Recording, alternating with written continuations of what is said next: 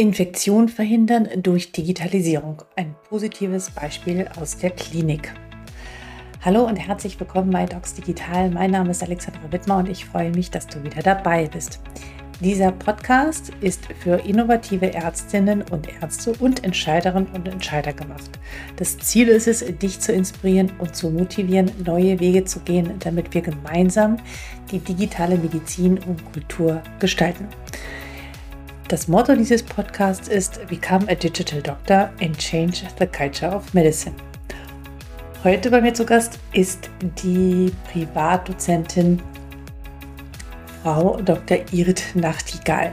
Sie ist ärztliche Leiterin der Hygiene im ambulanten Sektor der Helios Kliniken. Wir sprechen über den Digitalisierungsstand der Infektiologie, äh, den neuen Facharzt in diesem Fach und was dort alles durch die Digitalisierung jetzt schon besser gemacht wird und in Zukunft noch besser gemacht werden kann.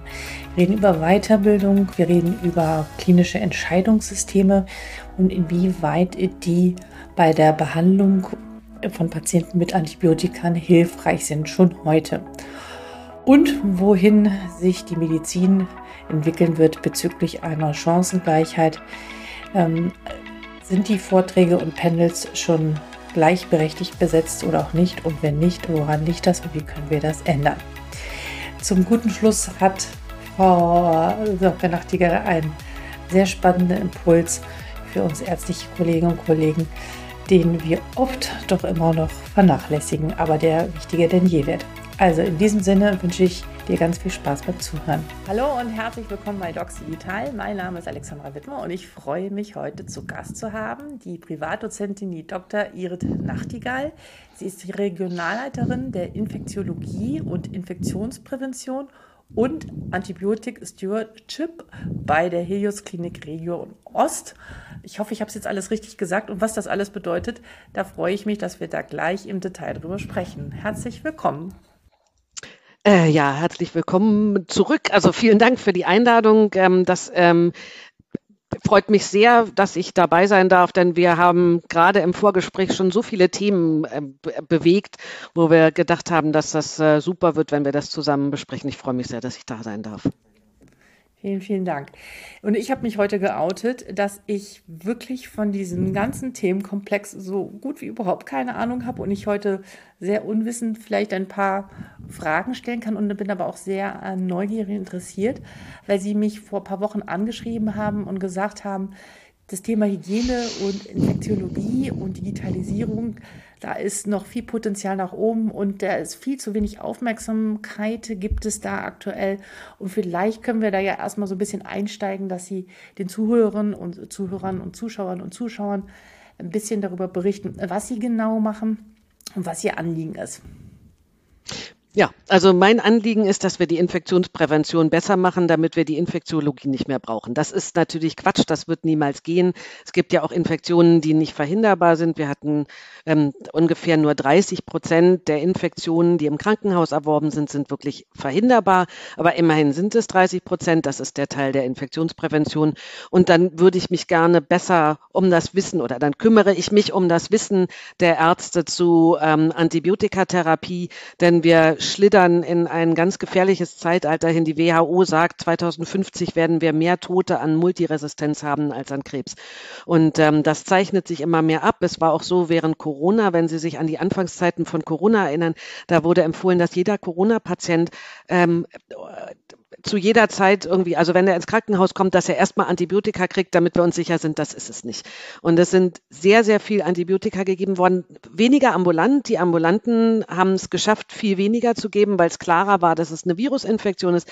Aber in den Krankenhäusern, den schwerkranken Corona-Patienten, ganz sicher eine Virusinfektion, sind sehr, sehr viele Antibiotika gegeben worden. Und in Deutschland zwar nicht, die Charité hat die oder das NRZ hat die Zahlen veröffentlicht. Wir haben nicht mehr Resistenzen bisher, aber sowas kommt ja auch später. Und die WHO sagt, wir haben eine deutliche Zunahme der Resistenzen seit der Corona-Pandemie. Was ist Ihr Erklärungsmodell? War das damals so, dass äh, alle dachten, oh Gott, wir wissen nicht, was ist, also hauen wir erstmal alles drauf, was wir haben? Also so aus Angst? Das ist Genau, das ist die Angst gewesen. Das ist auch total verständlich am Anfang bei Corona. Das hat uns ja alle sehr bedroht. Aber trotzdem Antibiotika zu geben, wenn es eine klare Virusinfektion ist, halt schwierig.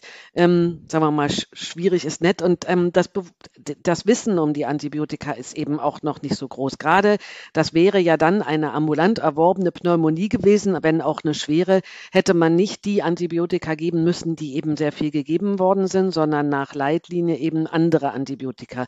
Sagen wir mal, die kleineren oder die nicht so breiten. Aber es ist doch sehr ähm, mit großen Kanonen geschossen worden. Es ist ja auch sehr viel Cortison gegeben worden, sehr vielen Patienten. Auch Cortison verändert ja nicht nur ähm, die, die Empfänglichkeit oder die, die, die Abwehr gegen Viren, sondern es äh, verändert auch die Abwehr gegen Bakterien und reduziert die, weil man ja die Spitze dieser Infektionen nimmt. Ja. Also da, da ist ganz viel Spiel drin, aber ich meine, das Problem mit den Resistenzen haben wir sowieso. Ähm, wir lehren in den, im Medizinstudium viel zu wenig Antibiotika, wissen, wir haben kein wirkliches Curriculum Antibiotic Stewardship, wo man das mal so geballt und geordnet wirklich im Curriculum des Medizinstudiums drin hat. Ich lehre ja an der Charité eben Hygiene und ähm, mhm. das ist schon besser geworden als zu unserer Zeit, das muss ich ganz klar sagen, aber es ist immer noch nicht so wie ich es mir vorstelle, dass man eben auch dieses Antibiotic Stewardship ähm, und die Lehre der um die Antibiotika wirklich fest im Studium verankert und auch so als komplexen Inhalt einmal lehrt, so wie wir das jetzt bei den Helios-Kliniken angefangen haben, 2019 schon, wir haben digitale Kurse und da kommen wir dann auch zur Digitalisierung, da wir ja sehr verstreut sind. Wir haben ja 91 Kliniken über ganz Deutschland ausgebreitet und das ist ganz schwer gewesen vor Corona und wir haben auch nicht so richtig die Idee erstmal gehabt, wie wir das besser machen können, dass wir die mhm. Leute trotzdem, wir haben gesagt, und jetzt machen wir hier vier Orte, wo die alle hinfahren brauchen wir gar nicht mehr. Wir machen das inzwischen komplett digital. Wir machen die Hälfte E-Learning. Das macht man zu Hause, wann immer man möchte. Und die andere Hälfte ist ein Online-Kurs, zwei Tage, wo Referenten kommen. Und da kommen, das macht mich total stolz. Ich bin ganz gut vernetzt in der Infektiologenszene in Deutschland. Für eine Stunde online kriegt man die besten Referenten, die man sich so wünschen kann. Da muss man eben nicht, ich fahre auch nicht mehr sechs Stunden nach Köln, rede eine Stunde über ein paar Folien und fahre wieder nach Hause.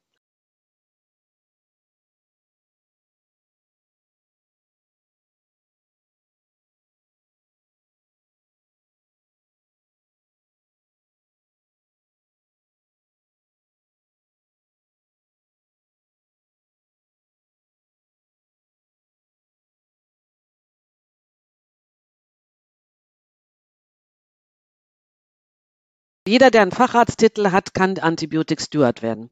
Und bei uns ist es so, ah, dass wir gesagt haben, jede bettenführende Abteilung bietet einen Antibiotika-Beauftragten aus. Das Aha. ist ein Basiskurs Antibiotic Stewardship. Und im Haus gibt es dann noch einen ABS-Experten. Das ist dann die, die größere Ausbildung. Aber ähm, jede bettenführende Abteilung hat jemand, der so im Grundsatz schon mal dafür ausgebildet ist, was so die low-hanging fruits sind. Sowas wie richtige mhm. Diagnostik machen. Es gibt relativ viele Low-Hanging Fruits. Zum Beispiel ein, ein Klassiker ist immer die perioperative Prophylaxe, dass man die halt nur einmal gibt oder maximal, wenn die OP lange geht, dann zweimal. Und wenn wir uns angucken, es wird immer noch 30 Prozent verlängerte perioperative Prophylaxe gemacht. Das zum Beispiel ist eine klassische Low-Hanging Fruit Arbeit für den Antibiotikbeauftragten. Okay, das ist so ein bisschen das Gegenstück zu dem, was ich immer sage, zu einem, äh, den, diesen Beauftragten, es braucht es auch pro Abteilung mindestens einen Digitalbeauftragten, der, der genau. dafür sorgt, dass die richtigen Prozesse digitalisiert werden oder ja. sie erstmal wirklich hinterfragt. Also das wird irgendwie gefühlt wirklich immer mehr. Und welcher Gedanke mir gerade gekommen ist dabei, ähm, machen Sie das jetzt, also haben Sie diese Beauftragte schon, diese beauftragten Leute schon in Helios in den Abteilungen, diese ähm, Antibiotic Stewards? Also wir, wir haben sie benannt. Wir können natürlich nicht so schnell ausbilden. Das klingt so, wir machen das alles digital, aber wir machen das persönlich digital ja. und wir machen auch Kleingruppenarbeit in den Online-Kursen. Deswegen haben wir auch sehr viele Punkte von der Ärztekammer bekommen, weil wir sehr viel Kleingruppenarbeit da machen. Ähm, das ist sonst zu unpersönlich und man hat auch keine Kontrolle, ob die Leute was gelernt haben. Es bringt ja nichts, wenn man sich da nur hinsetzt und das irgendwie. Nee, aber man kann auch online ganz toll Kleingruppenarbeit machen ja. und kann mit so Breakout-Räumen arbeiten, wo man dann die Leute sozusagen hinbeamt und ja, sich dann ja. wieder mit ihnen trifft. Und das ist schon, da kann man sehr, sehr viel mehr machen, als man vorher gedacht hat. Natürlich gab das durch Corona einen riesen Boost von solchen Sachen, ne, dass man das immer mehr gemacht hat. Und das geht und deswegen können die Gruppengrößen aber nicht so gut sein, aber die Benennung dieser Kollegen gibt's und wir bilden aus, so viel wir können. Sie haben sicherlich, bevor Sie diese Ausbildung und dieses Projekt oder, oder diesen Prozess angestoßen haben, sicherlich schon in Pilotprojekten getestet, wie weit diese, diese Stewardship ähm, hilfreich ist. Was sind denn so die Parameter, die Sie gemessen haben oder woran Sie erkennen, eine Station, die so eine Person installiert hat, versus eine Station, die das nicht hat? Was sind so die größten Unterschiede? Wir haben einen ganzen Qualitätsindikator gemacht dafür. Das mhm. ist, ähm, das, das war, da, damit haben wir eigentlich angefangen, dass wir erstmal geguckt haben, wie kann man Qualität messen. Das muss man sagen, ist klassisch Helios. Wir messen ja irgendwie überall unsere Qualität. Und so haben wir das auch bei Antibiotika gemacht. Und das sind mhm. unterschiedliche. Das ist eine, das ist der Verbrauch von Antibiotika. Das ist ein relativ schwieriger Algorithmus. Wir haben da einen ganz tollen Menschen sitzen äh, in, in Wuppertal, der das so einrichten kann, dass eben bestimmte Antibiotika, wenn man die vielen nimmt, schlecht gewertet wird, andere, wenn man die viel nimmt, werden gut. Das ist, äh, das einzurichten, war nicht so ganz einfach und dann gehört zum Beispiel dazu, wie viel Blutkulturen werden da abgenommen in dem Haus, auf der Normalstation, auf der Intensivstation als Surrogatparameter für eine gute Diagnostik und als, äh, dann haben wir Parameter wie zum Beispiel nosokomiale Clostridioides difficile Infektionen im Gegensatz zu mitgebrachten, dass man das Verhältnis sieht, weil man davon ausgeht, dass die nosokomialen Clostridioides difficile Infektionen Maß, eins der Maße ist für eine schwierige oder, oder Probleme in der Antibiotikatherapie. Es kann nicht der einzige Parameter sein. Wenn nur das auffällig ist, dann muss man eher überlegen, ob das was, ob das da ein anderes Problem ist in dem Haus. Aber es ist einer von vielen Parametern und daraus haben wir so einen Gesamtwert gemacht. Und bei den Häusern, die die schlecht sind in diesem Wert, da gucken wir genau hin und sprechen mit denen. Aber das heißt genau, nicht das unbedingt immer, das heißt nicht unbedingt immer, dass die schlecht sind, sondern erstmal sprechen wir mit den Verantwortlichen aus dem Haus. Es gibt ein Haus bei uns im Unternehmen, das hat einen Schwerpunkt in TBC, also Tuberkulosebehandlung. Mhm. Natürlich verbrauchen die von ja. bestimmten Antibiotika eine große Menge. Und da muss ich in dem Haus erstmal fragen, was denn los ist. Und wenn die das nicht erklären können, dann sagen wir, okay, Freunde, wir kommen mal hin und gucken uns das an. Wie reagieren die Kollegen drauf? Also ich finde es total toll. Also äh, messen, wir müssen die Dinge messen, um sie sichtbar machen, zu machen, um sie transparent zu machen und dann im Endeffekt nachzubessern. Aber das ist natürlich eine ganz schöne Umstellung. In vielen Kliniken ist das noch nicht so, dass das so transparent alles äh, sichtbar ist. Ähm, man könnte ja im Endeffekt dann da hinkommen und sagen, wow, ähm, das, das klappt irgendwie noch nicht und dann schulen wir euch nach. Woran liegt es denn dann meistens? Also kann man das denn schon so sagen? Liegt es an der an dem fehlenden Wissen der Leute und wenn man sie nachgeschult hat, dann verändert sich der Antibiotikaverbrauch oder es werden weniger Blutkulturen gemacht oder weniger Handschuhe benutzt oder mehr? Mehr, mehr, mehr Blutkulturen, viel mehr Blutkulturen. Ah, okay. Ja, da, also das, ähm, unterschiedlich, ne? Das ist von Haus zu Haus unterschiedlich. Oftmals gibt es auch Probleme mit dem Labortransport oder dass die Leute gar nicht wissen, wann die Proben ins Labor transportiert, transportiert werden, beziehungsweise wie schnell die da sein müssen. Wenn sie einen Stuhl auf äh, Clostridium difficile, Clostridioides difficile, dem blöder Name, aber ähm, äh, untersuchen lassen wollen, muss der innerhalb von vier Stunden im Labor sein. Ähm, das wissen viele Leute gar nicht. Und dann wird, wird der Stuhl abgenommen, wenn der Patient gerade mal Durchfall gemacht hat und dann wird er irgendwo hingelegt und dann liegt er da und dann kann man gar keine richtige Diagnostik mehr machen. Genauso mit Pneumoniediagnostik. Oftmals ist es das Unwissen darum, dass die Leute gar nicht wissen, wann ihre Labortransporte gehen und solche Dinge. Es ist die mangelnde Ausbildung und natürlich ist es oftmals auch Zeit also Ressource, muss man auch sagen. Aber eben auch viel Unwissen, wobei wir da eben schon auf einem, ich finde, wir sind erstmal da auf einem ganz guten Weg.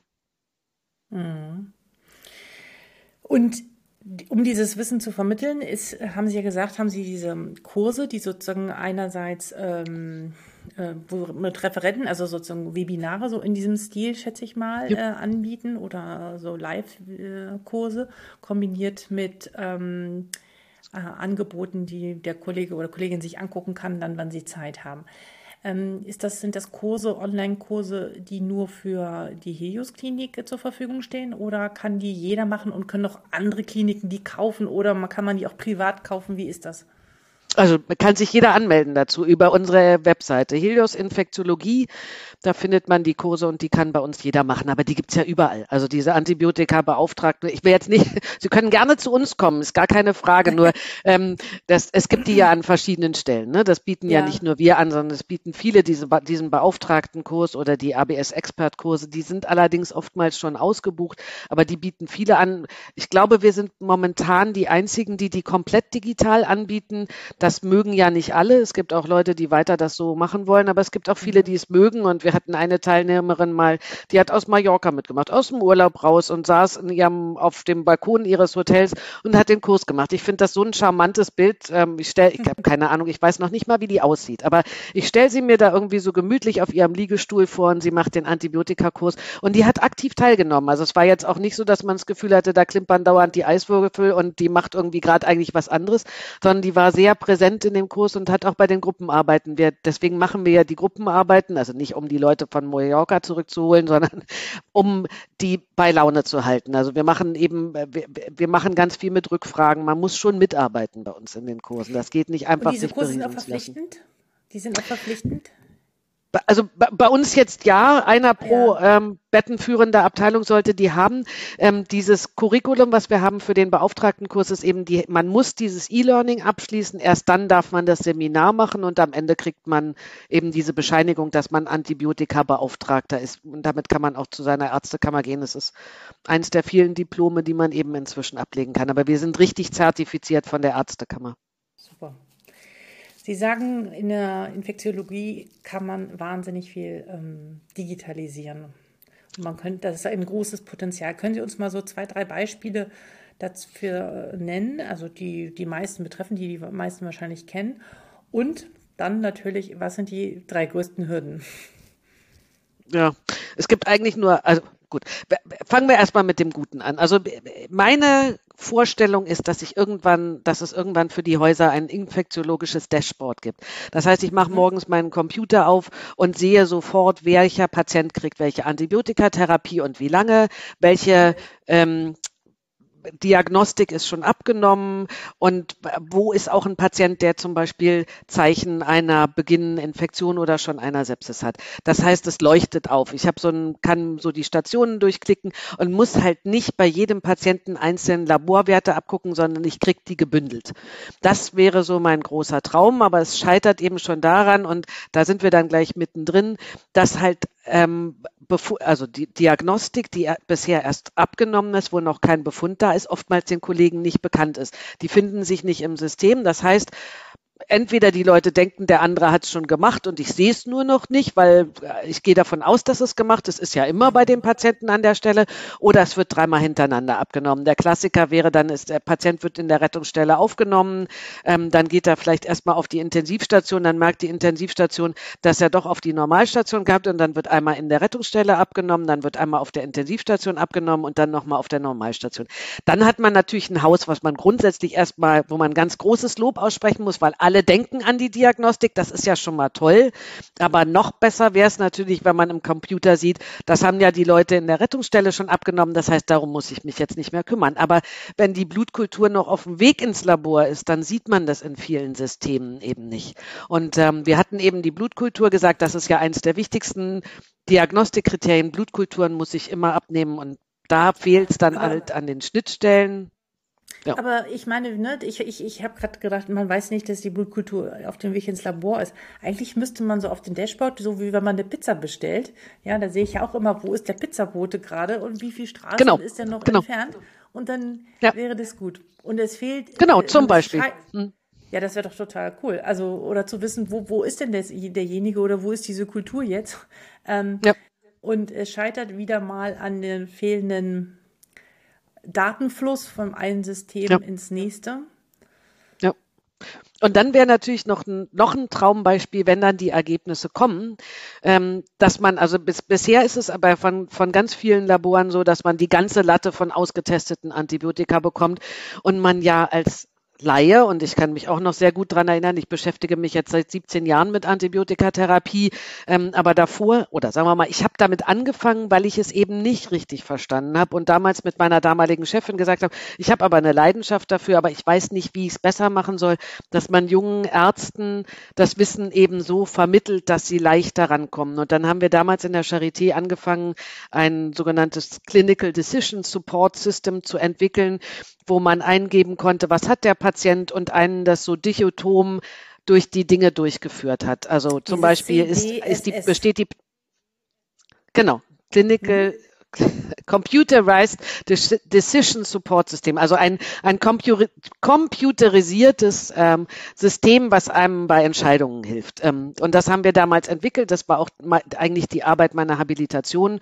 Und ich möchte hier auch gleich nochmal sagen, das ist etwas, was einen überzeugt davon, welche Antibiotika man gibt. Das, ich hatte gestern die Diskussion, ob man das nicht einfach verbietet, dass man sagt, so, das Antibiotikum kriegst du jetzt nicht, dann stellt man das zurück und dann darf man das eben nicht nehmen. Ich glaube, dass Verbote immer schlecht sind. Und wir haben in diesem CDSS eben auch ganz viel Überzeugungsarbeit geleistet. Wir haben ganz oft erklärt, warum wir diese Entscheidung jetzt so oder so machen wollen. Und ich glaube, wenn Leute verstehen, was sie tun, nehmen sie es auch sehr viel leichter an. Ich nenne mich immer den Erklärbär.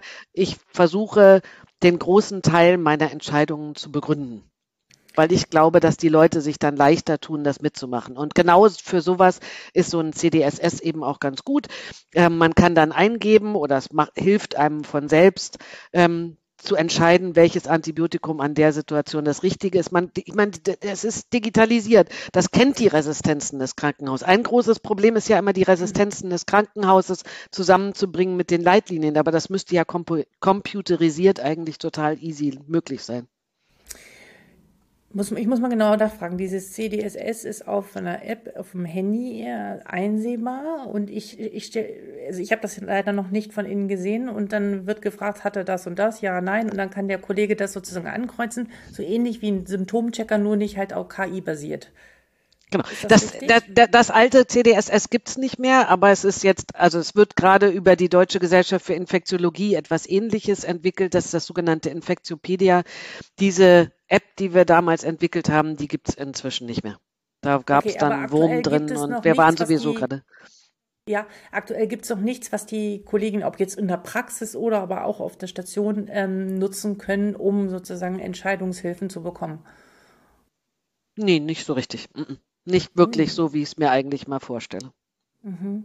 Würde an dieser Stelle, ich meine, das ist jetzt, wird wahrscheinlich nicht funktionieren, wenn man da künstliche Intelligenz irgendwann mal einsetzt. Das wird wahrscheinlich nicht möglich sein, aufgrund der ständigen, ständig wächst. Doch, das ist möglich?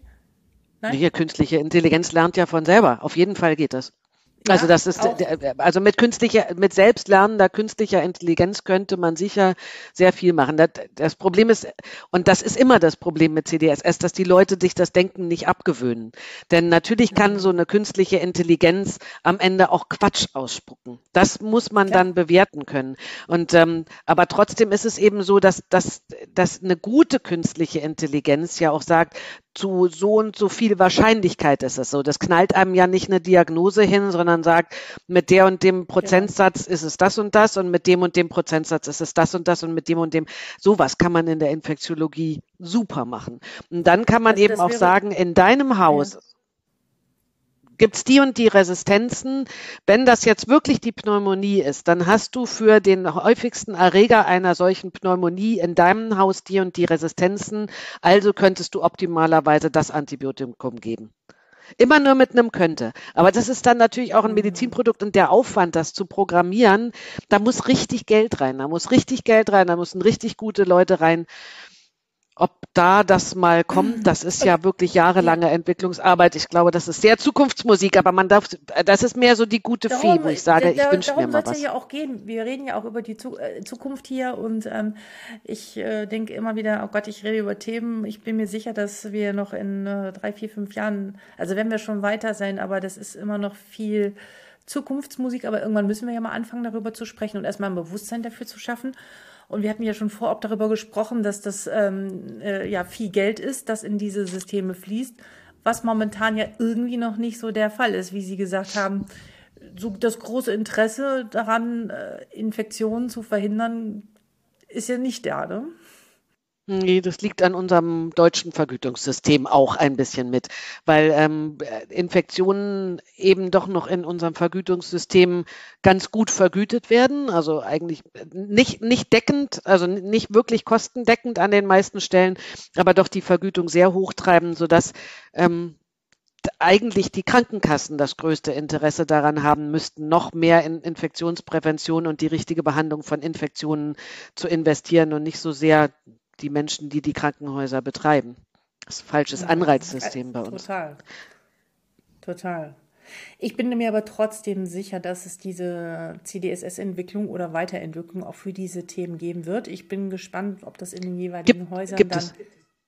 Ja, äh, genau, aber wird das Gibt es schon. Also ich bin, ich bin damit, ich bin da, Nee, nee, nee, nee, aber die werden, also es sind ganz viele Stellen, wo die gerade entwickelt werden. Also ich bin an, an einem bin ich mit dran ähm, und berate da und deswegen, genau, da, da hat ist ein Zusammenschluss einer Firma mit den Helios-Kliniken, die von uns Expertise einkaufen und wir sind dabei. Aber das braucht halt einfach alles wahnsinnig viel Zeit. Mhm.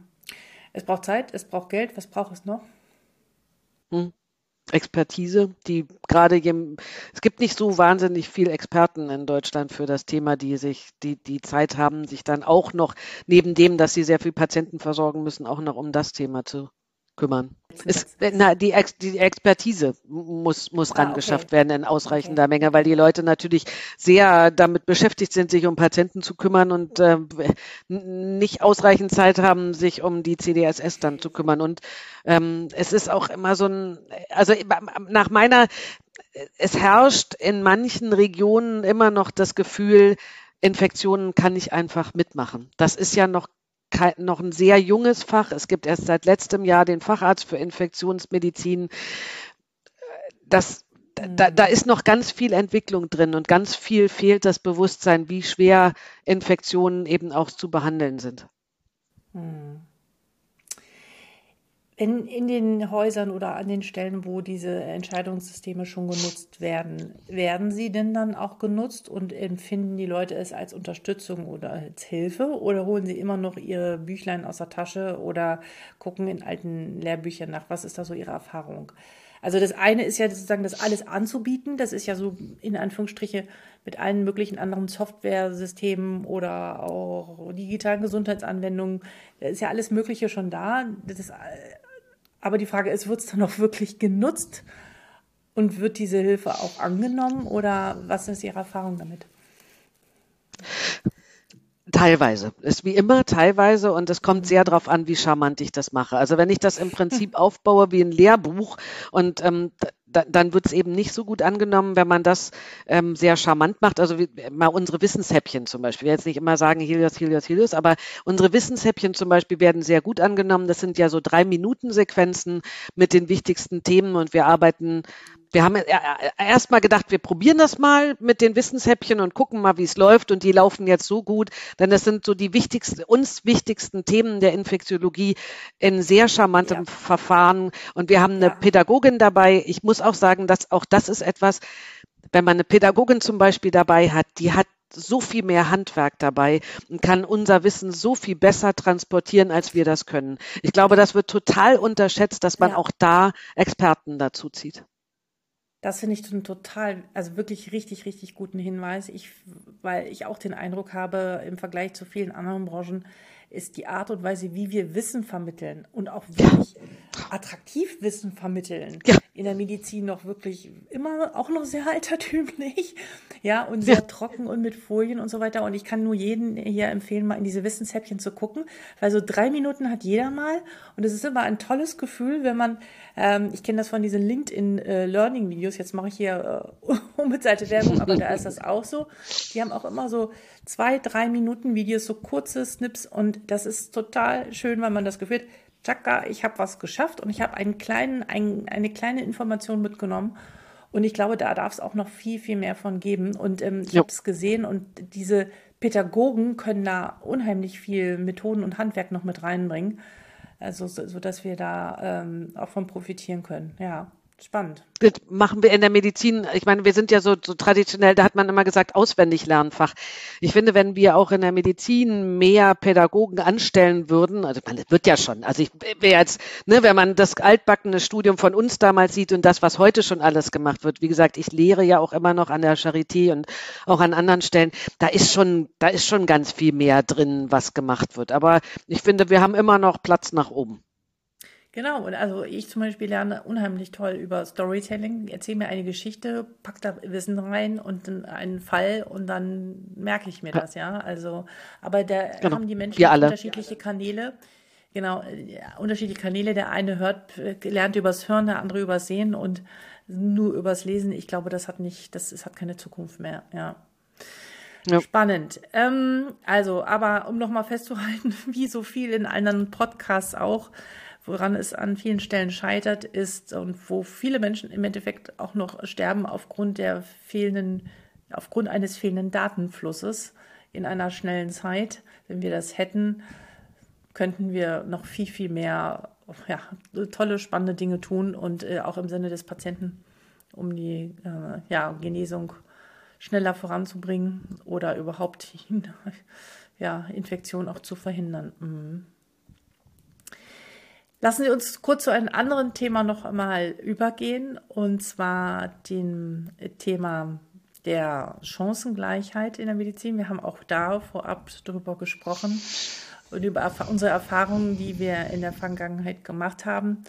Ähm, und es ist ja immer wieder erschreckend, wo wir dann noch stehen. Und Sie waren vor ein paar Tagen auf einem Symposium oder einer Fortbildungsveranstaltung und dann haben Sie Kongress, ja. dazu mhm. geschrieben, Kongress ja, wo sind denn hier die Frauen? Vielleicht können Sie noch mal ein bisschen was dazu sagen.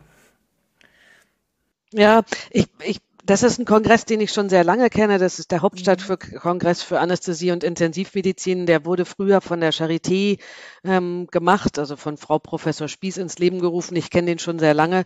Und ich war jetzt natürlich, nachdem ich keine Anästhesistin mehr bin, ich bin von Hause aus Anästhesistin und Intensivmedizinerin, eine lange Zeit nicht da. Und ich bin jetzt wieder eingeladen worden mit meiner neuen Expertise eben nicht mehr als Anästhesistin, sondern als Infektionspräventionsmedizinerin und ähm, habe mir dann die Seite, wo mein Name auftauchte, mal angeguckt und habe außer Frau Dr. Grabein und mich keinen einzigen Frauennamen auf dieser Doppelseite gefunden und habe gedacht, das das kann doch besser.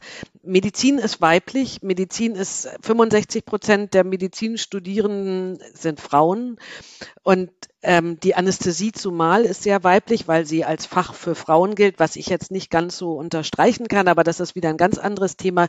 Ich mhm. finde, wenn man morgens um sieben immer pünktlich da sein muss, ist es mit den Kindern phasenweise sehr schwierig. Ähm, aber es ist ein Frauenfach, weil man eben Teilzeit arbeiten kann, weil man seine Arbeit auch abgeben kann. Also man kann Narkose abgeben im Gegensatz zu einer Operation. Kann man nicht, bei einer Operation kann man nicht ausgelöst werden. Bei einer Narkose kann man ausgelöst werden, wenn man die Kinder von der Kita abholen muss. Deswegen deswegen ist es eben eher ein Frauenfach. Aber es sind eben viele Frauen und auf diesem Kongress waren sehr sehr wenig Vortragende. Und da ein alter LinkedIn-Post von mir, da geht es eben auch darum, dass ich ja nicht nur die Frauen in die Position bringen muss, sondern ich muss es ihnen auch beibringen. Ich war davor irgendwann auf einem, auf einem, auf einer Veranstaltung, wo eine junge Frau gesprochen hat und die genau die Fehler gemacht hat, die ich auch gemacht habe. Viel zu volle Dias, viel zu viel Vermittlung versucht und offensichtlich niemanden gehabt, der ihr beigebracht hat, wie man es macht. Und dann ist es so ein bisschen, Okay. Self-fulfilling prophecy. Ne, wenn ich sage, naja, die jungen Frauen, die können es halt nicht. Und dann bringe ich es ihnen aber auch nicht bei, sondern lass sie einfach mal loslaufen. Denn es gibt ja diese Hand, dieses Handwerkszeug. Bei mir ist es inzwischen so, bei, auf meinen Folien ist fast gar nichts mehr drauf. Ne? Da ist irgendwie ein Satz und dann rede ich darüber. Das ist vielleicht auch inzwischen ein bisschen zu reduziert. Ich fange jetzt auch wieder an, ein bisschen mehr für die Leute zum Lesen. Aber es gibt ja diese Regeln nicht mehr als sieben Zeilen und, und irgendwie äh, etwas fürs Auge dazu. Das kann man ja alles den Leuten Leuten beibringen. Und ich weiß, mein Chef damals hat es mir beigebracht und wir haben wirklich bis zum Erbrechen daran geübt. Ähm, aber man muss es, man muss sich die Mühe geben. Man darf nicht nur sagen, ja, die Frau, die macht das Thema toll, sondern man muss dann auch sagen, so, Luise oder keine Ahnung, wer auch immer kommt zu mir und wir üben das. Und dann wird es nämlich auch toll. Und dann wird die nächstes Jahr auch wieder eingeladen. So ist es so, naja, hast du ja ganz hübsch gemacht, aber nächstes Jahr nehmen wir dann eine andere, war, war jetzt nicht so geil. Okay, zwei Fragen schließen sich da mir an. Erste Frage, warum glauben Sie, waren so wenig Frauen auf diesem Kongress äh, in, da eingeladen? Und Punkt zwei, wird den Männern eher beigebracht, wie man Vorträge hält?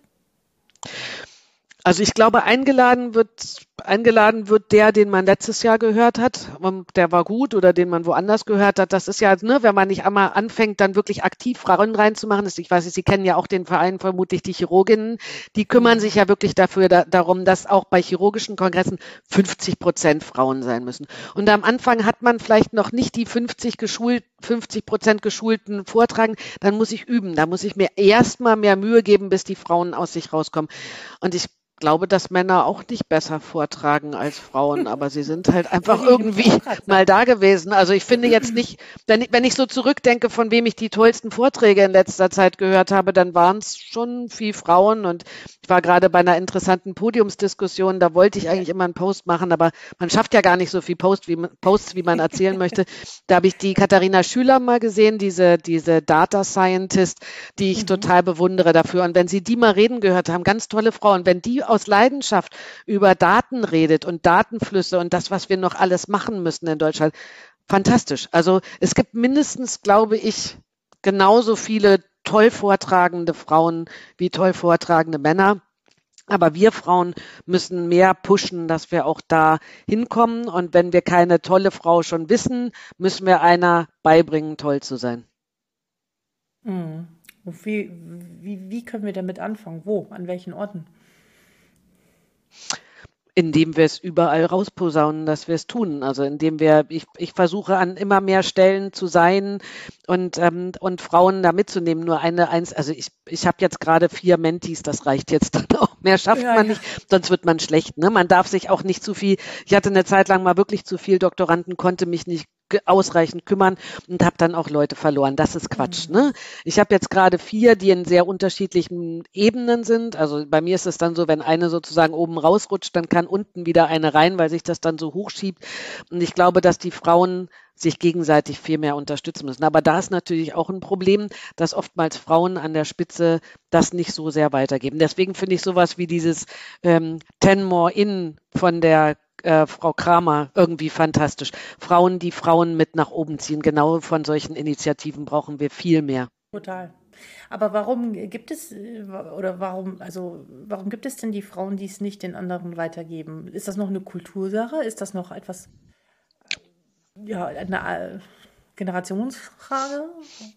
Also ich finde, ich, ich, ich habe auch, äh, ich weiß von dem Programm, von dem Sie sprechen, das richtet, ich habe gedacht, Mensch, dieses Programm, Total cool. Das müsste es doch für die Medizin nochmal separat geben, weil ich glaube, die Herausforderungen in der Medizin sind nochmal ein bisschen anders, aber man könnte das ja wahrscheinlich sehr gut übersetzen.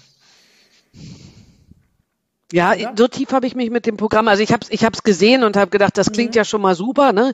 Ähm, so tief mhm. habe ich mich damit noch nicht beschäftigt, aber der Spirit, der aus den Zeilen Total. raus, ich will, dass zehn, zehn weitere Frauen da reinkommen, das alleine finde ich schon ist ein, einfach ein toller Spirit, der aus diesen Zeilen rauskommt. Und ich finde ja. auch, dass wir sowas eigentlich für die Medizin auch mal haben müssten, aber was ich im Vorgespräch schon gesagt habe, viele Frauen wollen eben gar nicht so arbeiten wie Männer. Ich möchte gar nicht meine Kinder 24 Stunden in der Kita abgeben. Ich möchte es können. Ich finde dieses Gefühl, es ist möglich, finde ich toll. Aber wie die meisten Frauen, und das ist auch mein persönliches Gefühl, ich möchte meine Kinder ja sehen. Ich habe sie ja nicht bekommen, um sie von anderen Menschen großziehen zu lassen. Ich möchte beides. Ich möchte meine Kinder sehen und Karriere machen können. Und da müssen wir dran arbeiten. Nicht an den Betreuungsangeboten. Ich finde die gar nicht so schlecht. Und ich habe ein super Netzwerk. Ich habe, wenn es drauf ankam, immer jemanden gefunden. Wenn keine Ahnung, ich kann mich an eine Szene erinnern, da, äh, äh, da war ich noch in der Charité und es kam so ein Frühchen und musste operiert werden und das war kein anderer Kinderanästhesist im Haus. Da habe ich eine Freundin angerufen und habe gesagt, holst du die, kannst du die Kinder von der Kita? Und das, da gibt es ja überhaupt keine Diskussion. Man braucht ein gutes Netzwerk und das darf eben nicht die Regel sein, ne? weil man jeden Tag anruft und sagt, bringst sie mit, dann geht's halt nicht. Aber ich möchte halt, ich, also ich für meinen Teil möchte Kinder und Karriere. Und ich glaube, diese Angebote sind halt noch nicht da. Es wird immer gesagt, Kinder oder Karriere. Es gibt wenig, die das schaffen, beides unter einen Hut zu bringen. Und das ist ein Wahnsinnsspagat. Ist ein Wahnsinnsspagat und dann hängt es auch unter anderem noch davon ab, aber das Thema machen wir jetzt hier nicht noch groß auf, in welcher Region man in Deutschland wohnt. Es gibt nämlich nicht wenige Orte, wo es überhaupt keine Kinderbetreuung gibt oder die Kinderbetreuung schon um 12 Uhr oder um 1 Uhr mittags aufhört. Und ich von Kolleginnen weiß, die ja. irgendwo in Bayern äh, auf den Dörfern wohnen, die schräg angeguckt werden und immer noch, äh, wenn sie da ihre Kinder abgeben. Aber wie gesagt, es überhaupt ja. gar keine Betreuungsmöglichkeiten gibt. Insofern ist das ein, ein größeres Thema, ähm, ähm, worauf das alles fußt. Genau. Ja, vielen, vielen Dank für diese, für diese Einblicke. Und ich glaube auch, dass ich bin mir ganz sicher, dass da in den nächsten Jahren noch viel mehr passieren wird. Und dieses Mentoring wird auch zunehmen. Und indem wir darüber sprechen, machen wir wieder anderen Mut und anderen Frauen Mut, auch darüber zu sprechen und sich gegenseitig zu stützen. Man nimmt sich davon nichts, sondern ähm, man, man, man gibt sich sehr viel. Aber das ist auch etwas, was auch in der Medizin, glaube ich, nicht in den letzten Jahren oder so wie ich es erlebt habe, von, von jeher einem beigebracht wurde, ne? sondern jeder hat irgendwie gedacht, so ich muss hier irgendwie durchkommen und mache meine Karriere und es ist ja alles auf Leistung ausgewiesen und ähm, nicht auf ein Miteinander, sondern eher manchmal so das Gefühl, dass ich hatte, da ist doch eher so ein Ellbogen ähm, Dasein und das zahlt sich aber nicht aus und gerade in den aktuellen Zeiten erst recht nicht. Ja, also auch da ein Kulturwandel in der Medizin. Nehmen Sie das auch so wahr? Ja, es geht los. Also ich glaube, dass, dass das Fordern von den jungen Medizinern, das, was man jetzt sagt, die junge Generation, die eben mehr ähm, Work-Life-Balance möchte. Wenn ich mich, wenn ich mich dran erinnere, bei mir war es so, dass ich irgendwann mal schon drei Samstags 24 Stunden Dienste hatte und der am, am vierten Wochenende, das was eigentlich mein freies gewesen wäre, war der Freitag dann noch zu besetzen und wo es dann gar keine Diskussion gab, gab ja keinen anderen. Das kann man mit der heutigen Generation nicht mehr machen. Das ist sehr, sehr gut so. Also das muss ich sagen. Wir haben uns so ausgepowert, aber es war auch noch eine andere Zeit. Wenn ich jetzt sage ausgepowert, das, es ist, hat ja eine Wahnsinn Wahnsinns-Arbeitszeitverdichtung stattgefunden. Früher haben wir in Diensten sogar noch zusammen gekocht. Heute sieht man zu, dass man alleine irgendwann sich die mitgebrachte Stulle reinschiebt. Ne? Das, das ist, das ist einfach immer enger geworden und immer voller.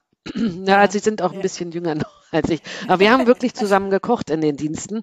Und ich war immer nur in der Charité. Also sogar in der Charité hat man zusammen gekocht. Das war früher eben noch so. Das ging. Und dann hat man auch zusammen gegessen und ist dann gemeinsam in die Nacht gegangen. Da waren 24-Stunden-Dienst auch noch besser aushaltbar, als das eben jetzt der Fall ist, wo es eben oftmals 24 Stunden durchgeht. Oder sagen wir mal 18 von den 24. Das also ist eine ganz andere Dienstbelastung. Ja, ich habe auch Tage erlebt, wo ich keine einzige Minute geschlafen habe. Also das kenne ich auch und das ist auch schon mhm. ein bisschen her. Ja. Wo glauben Sie, werden wir Ärztinnen und Ärzte im Jahr 2030 stehen? Wie wird sich die, unsere Rolle verändern? Was wird so die größte Veränderung mit sich bringen? Was dürfen wir dazulernen? Und was dürfen wir auch verlernen? Oh, ich glaube, in den nächsten acht Jahren wird sich noch nicht. Ich glaube, wir müssen dann, wenn wir über echte Veränderungen in der Medizin reden, eher über 2050 reden. Oh. Wir sind ja doch als Ärzte, ich glaube, das ist auch so ein bisschen, wir sind, es geht ja langsam, ne, bei uns zu. Wir sind ja ein sehr traditionsreicher Betrieb in der Medizin, der noch sehr an, das haben wir immer schon so gemacht, hängt. Ähm, ja, aber da müssen wir vielleicht ja festhalten. Äh, nicht bis 2050, nein, nicht bis 2050, aber ich, ich glaube, so richtig Veränderungen in den nächsten acht Jahren. Es wird ähm, durch die Digitalisierung sehr viel anders werden. Ich glaube, dass wir viel, ja. viel mehr digitalisieren werden. Wir werden weniger Zeit auf der Straße verbringen. Wir werden mehr Zeit wirklich mit den mit den Befunden der Patienten auch über Digitalisierung und es, wir werden viel Unterstützung bekommen. Und ich hoffe, dass wir für das, was wir alle so hassen, dieses ganze Aufgeschreibe, dass wir da digital Hilfe bekommen, dass wir uns auch wirklich wieder mehr um unsere Patienten kümmern können.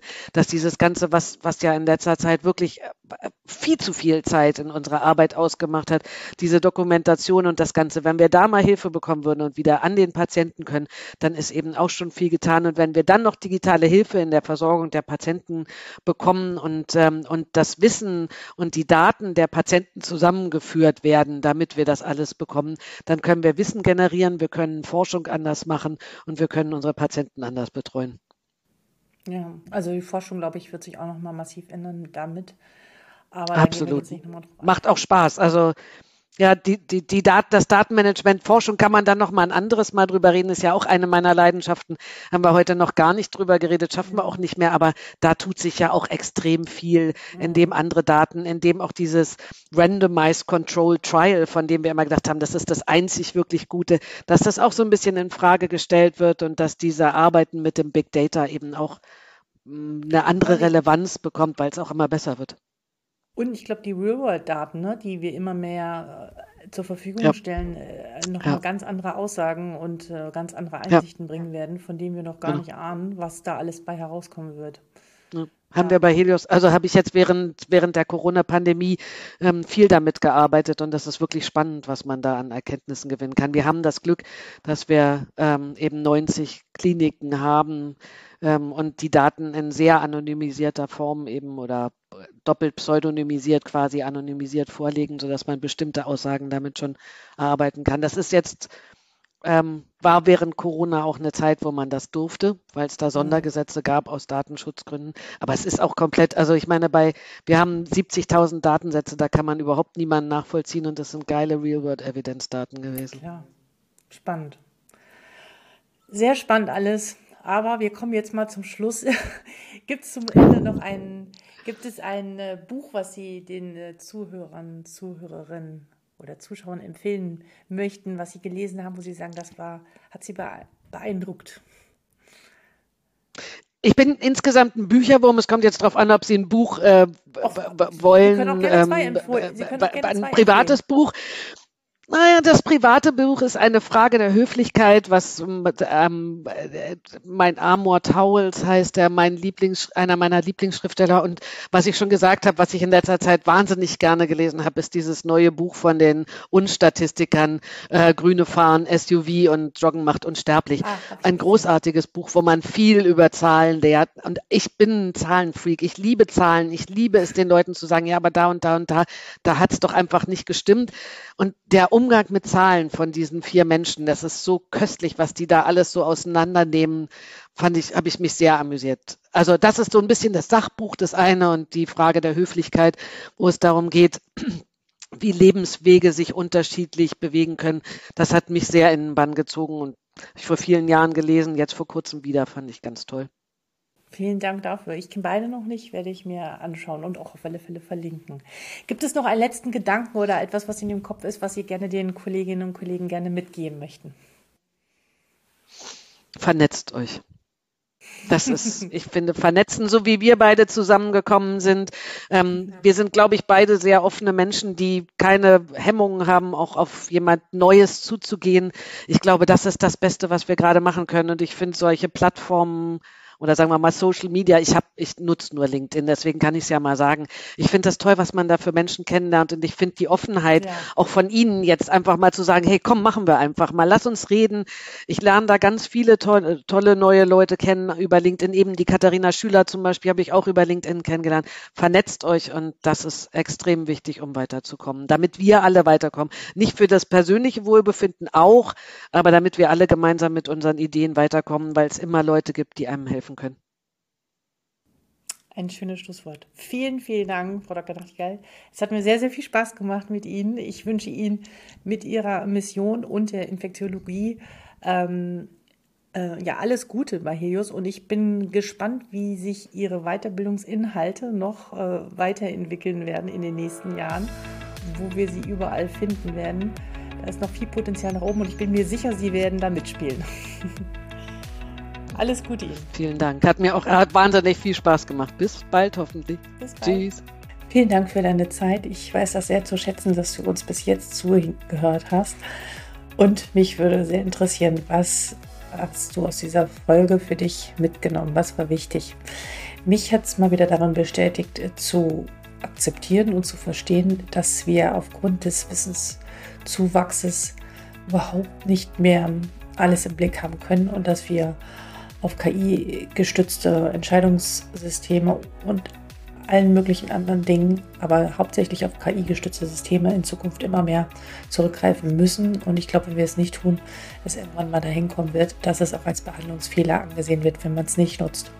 Das wird eine spannende Entwicklung sein und ich bin gespannt, wie du darüber denkst. Wenn wir es brauchen, wird es normal sein. Oder werden wir immer noch in Büchern nachschlagen? Ich sage ganz klar, nein, das geht nicht. Und das beinhaltet aber auch wieder sehr stark, dass wir unser Selbstbild und unsere Rolle, wie wir bislang gearbeitet haben, wie wir Entscheidungen getroffen haben, ähm, verändern werden müssen oder schon verändern. Ja, was hast du für Erfahrungen bislang damit gemacht? Was nutzt deine Klinik, äh, deine Praxis? Nutzt du Entscheidungssysteme, in, klinische Entscheidungssysteme in deinem Alltag? Helfen sie dir oder helfen sie dir nicht? Oder bist du der einzige Entscheider in Anführungsstriche? Schreibe mir gerne unter info@docsdigital.de. Ich wiederhole info@docsdigital.de und ich werde garantiert antworten. Vielen Dank für deine Zeit und ich würde mich natürlich total freuen, wenn du anderen Kolleginnen und Kollegen von diesem Podcast erzählst. Allen erzählst, die verstanden haben, dass sich alles ändern wird. Denn das ist ganz klar. In diesem Sinne, alles Gute dir und bis bald. Tschüss.